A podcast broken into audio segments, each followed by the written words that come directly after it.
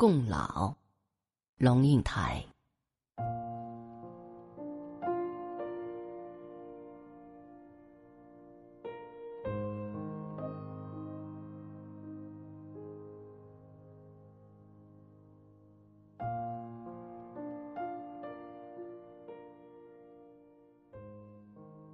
我们走进中环一个公园，很小的一块绿地。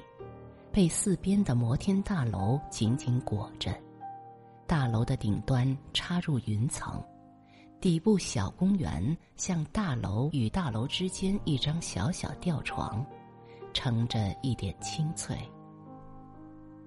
匆匆流水旁，看见一块凹凸有致的岩石。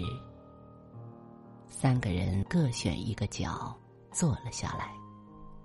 一个人仰望天。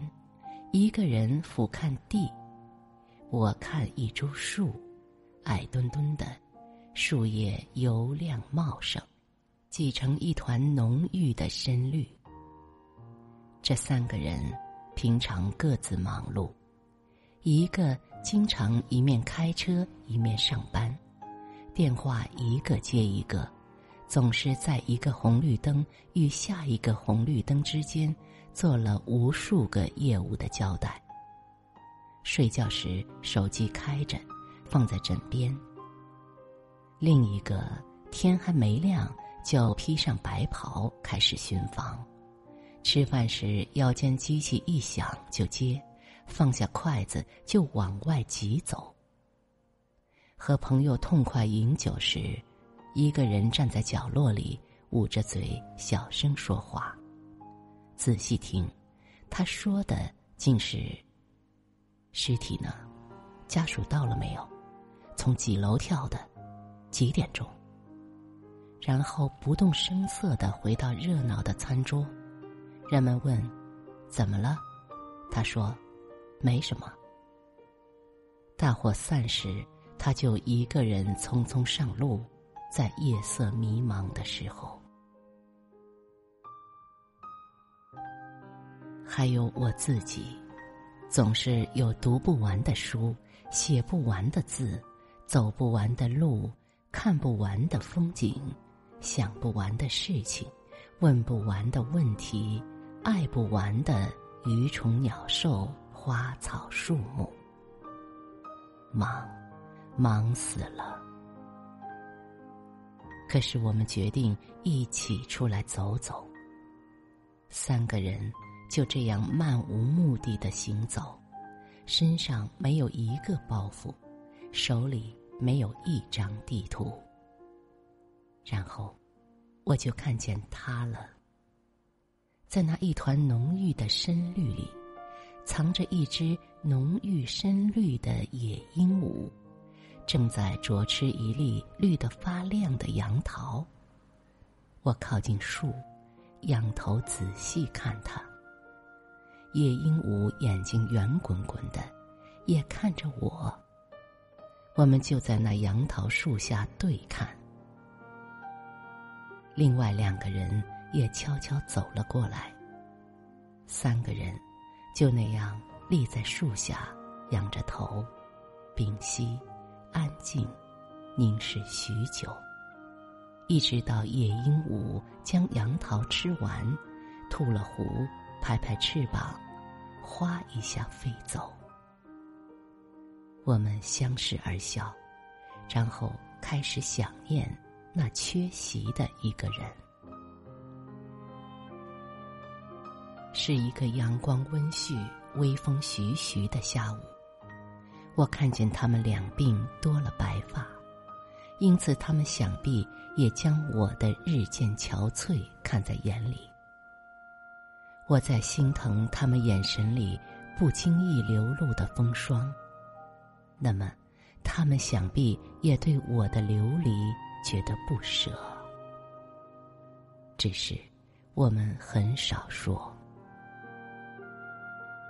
多么奇特的关系呀！如果我们是好友，我们会彼此探问，打电话、发短信、写电邮，相约见面。表达关怀。如果我们是情人，我们会朝思暮想，会嘘寒问暖，会百般牵挂。如果我们是夫妻，只要不是怨偶，我们会朝夕相处，会耳提面命，会如影随形，会争吵，会和好，会把彼此的命运紧紧缠绕。但我们不是，我们不会跟好友一样殷勤探问，不会跟情人一样长相厮磨，不会跟夫妇一样。同船共渡。所谓兄弟，就是家常日子平淡过，各自有各自的工作和生活，各自做各自的抉择和承受。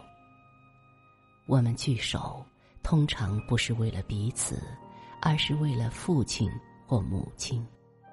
聚首时，即使促膝而坐，也不必然会谈心。即使谈心，也不必然有所祈求。自己的抉择，只有自己能承受。在我们这个年龄，已经了然在心。有时候，我们问：母亲也走了以后，你我还会这样相聚吗？我们会不会像风中转蓬一样？各自滚向渺茫，相忘于人生的荒漠。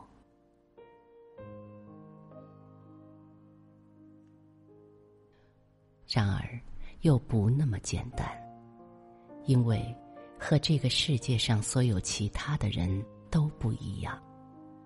我们从彼此的容颜里看得见当初，我们清楚的记得彼此的儿时。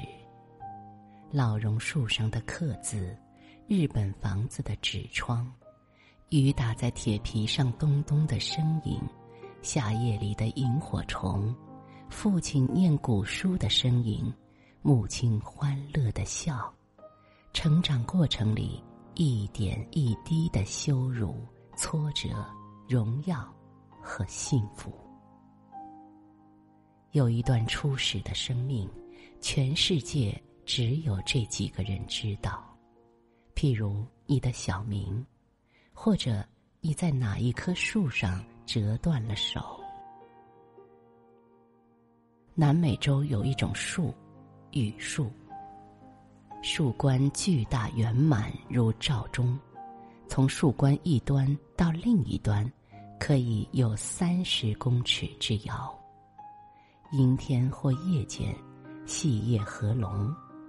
雨直直自叶隙落下，所以叶冠虽巨大且密，树底的小草却殷殷然葱绿。兄弟，不是永不交叉的铁轨，倒像同一株榆树上的枝叶，虽然隔开三十尺，但是同树同根。日开夜合，看同一场雨直直落地，与树与共老，挺好。